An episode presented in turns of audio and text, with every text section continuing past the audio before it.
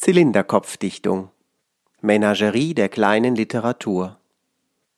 Vom Färben und Sterben. Von Markus Orts.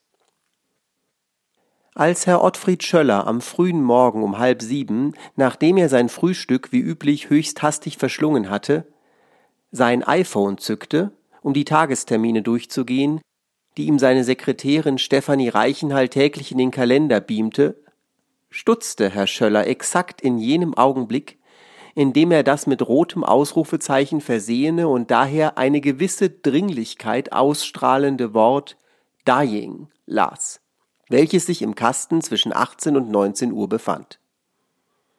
Er dachte kurz über diesen seltsamen Eintrag nach, zuckte die Schultern und beschloss, sich dem merkwürdigen, dazu auch noch englischen Wort erst dann zu widmen, wenn die Zeit dafür gekommen wäre. So begann Ottfried Schöller einen weiteren jener wunderbaren Tage, aus denen sich sein Leben zusammenfügte. Denn es ging ihm wahrlich mehr als gut, fand Ottfried Schöller seit geraumer Zeit.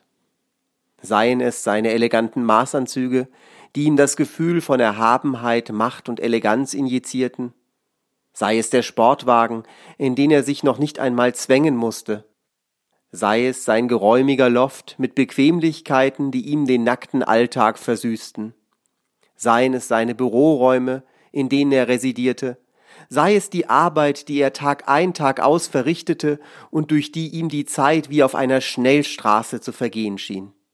Seien es die enormen Gewinne, die er einstrich dank seiner exorbitanten Fähigkeiten, die Gesamtbörsenentwicklung nicht nur richtig einzuschätzen, sondern auch durch Hints und Tricks, durch psychologische Spielchen und marktaufwühlende Gerüchte in ihrem Werdegang zu lenken. Ja, Ottfried Schöller ließ sich auch dann nicht entmutigen, wenn wieder erwarten die Kurse nicht in seinem Sinne stiegen. Denn, so Schöllers Credo, aktuelle Verluste sind nichts weiter als künftige Gewinne. Heute aber blickte er beim ersten Kaffee eigentlich gönnte er sich keine Pausen, arbeitete rund um die Uhr. Noch einmal auf den merkwürdigen Eintrag in seinem iPhone. Er nahm den Hörer des Bürotelefons und bestellte seine Sekretärin Frau Reichenhall zu sich. Die, hörte er jedoch, sei erkrankt. Seine übrigen Sekretärinnen und auch sein Assistent, die er vom Kalendereintrag Dying in Kenntnis setzte, wussten damit ebenso wenig anzufangen wie Schöller selbst. Der Versuch des Assistenten, Frau Reichenhall privat zu erreichen, zeitigte keinen Erfolg. Doch schon hatte Schöller den Eintrag wieder vergessen, da ihn die Geschäfte des Tages zu sehr in Beschlag nahmen. Die Übernahmeverhandlungen, die neuen Südafrika-Devisen, die Hedgefondsverwaltung, all das, was ihm so sehr in Fleisch und Blut übergegangen war. Erst beim Mittagessen, einem Geschäftsessen mit einem amerikanischen Kollegen, kam ihm das Wort Dying wieder in den Sinn, und er fragte den Kollegen nach seiner Meinung dazu. Also, sagte der Kollege, das Wort dying könne sich auf das Sterben beziehen. To be dying. Das sei ihm klar, so Schöller, aber eine solche Übersetzung komme hier nicht in Frage. Des Weiteren, so der Amerikaner, könne es sich auch um die Verlaufsform des Wortes färben handeln, zum Beispiel ein T-Shirt färben oder die Haare. Selbe Aussprache, anders geschrieben. Dying mit E nach dem Y. Schöller lächelte, da er durchschaute, dass sich Frau Reichenhall einen Scherz mit Rechtschreibschwäche erlaubt hatte, indem sie Schöller mit dem Wort Dying darauf aufmerksam machen wollte, dass es an der Zeit sei, einen Friseur aufzusuchen. Denn hier erinnerte sich Schöller an eine Unterhaltung mit Frau Reichenhall, die er kürzlich mit ihr in jovialem Tonfall geführt hatte. Seiner Sekretärin waren einige graue Strähnen im ansonsten vollen schwarzen Haar Herrn Schöllers aufgefallen. Und Herr Schöller war der festen Überzeugung, dass sein markantes Erscheinungsbild, die jugendliche Eleganz gepaart mit der True High Class Seriosity einen Gutteil seines Erfolgs ausmachten.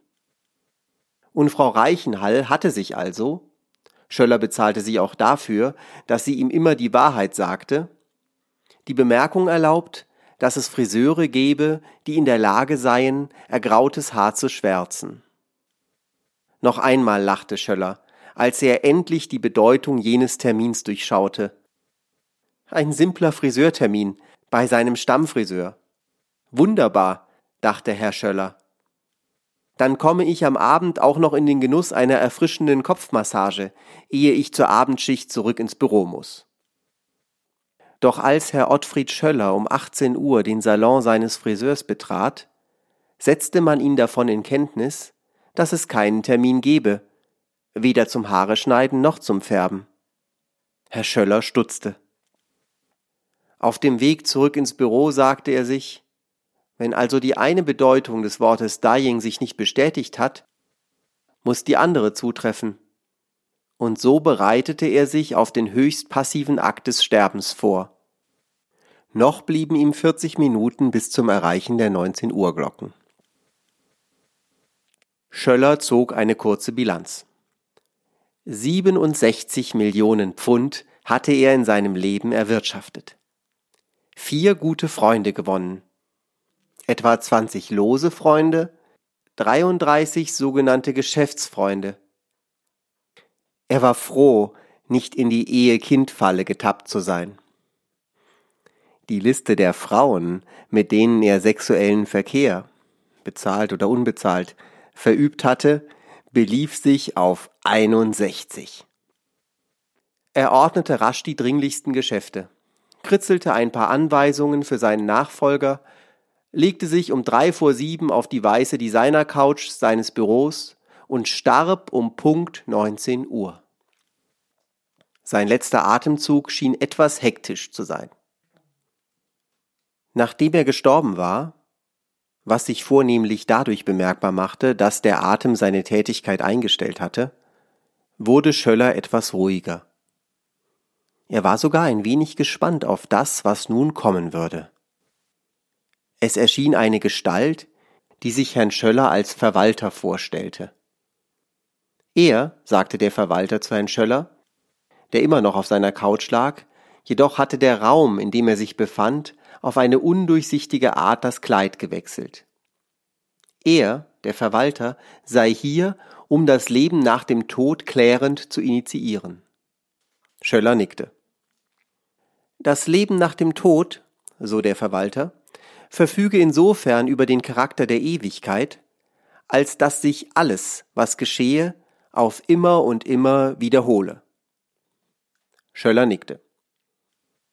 Man habe sich in seinem Schöllers Fall darauf geeinigt, einen geregelten Tagesablauf beizubehalten mit jeder Menge Terminen und Aufgaben. Devisenhandel, Spekulationen, Fonds etc. Schöller nickte. Auf die Frage des Verwalters, ob dieses geplante Vorgehen seinen, Schöllers Erwartungen entspreche, schwieg Schöller zunächst. Sagte dann, er habe zwar keine Erwartungen gehabt bezüglich eines möglichen Nachlebens, aber ihm scheine dies eine vernünftige Regelung zu sein. Und dann fragte Herr Schöller den Verwalter, ob er denn sein iPhone behalten und man ihm Termine wie üblich hineinbeamen könne. Und der Verwalter entgegnete das eine Wort Selbstverständlich. Und Herr Schöller lächelte. Bestens, sagte er. Wunderbar.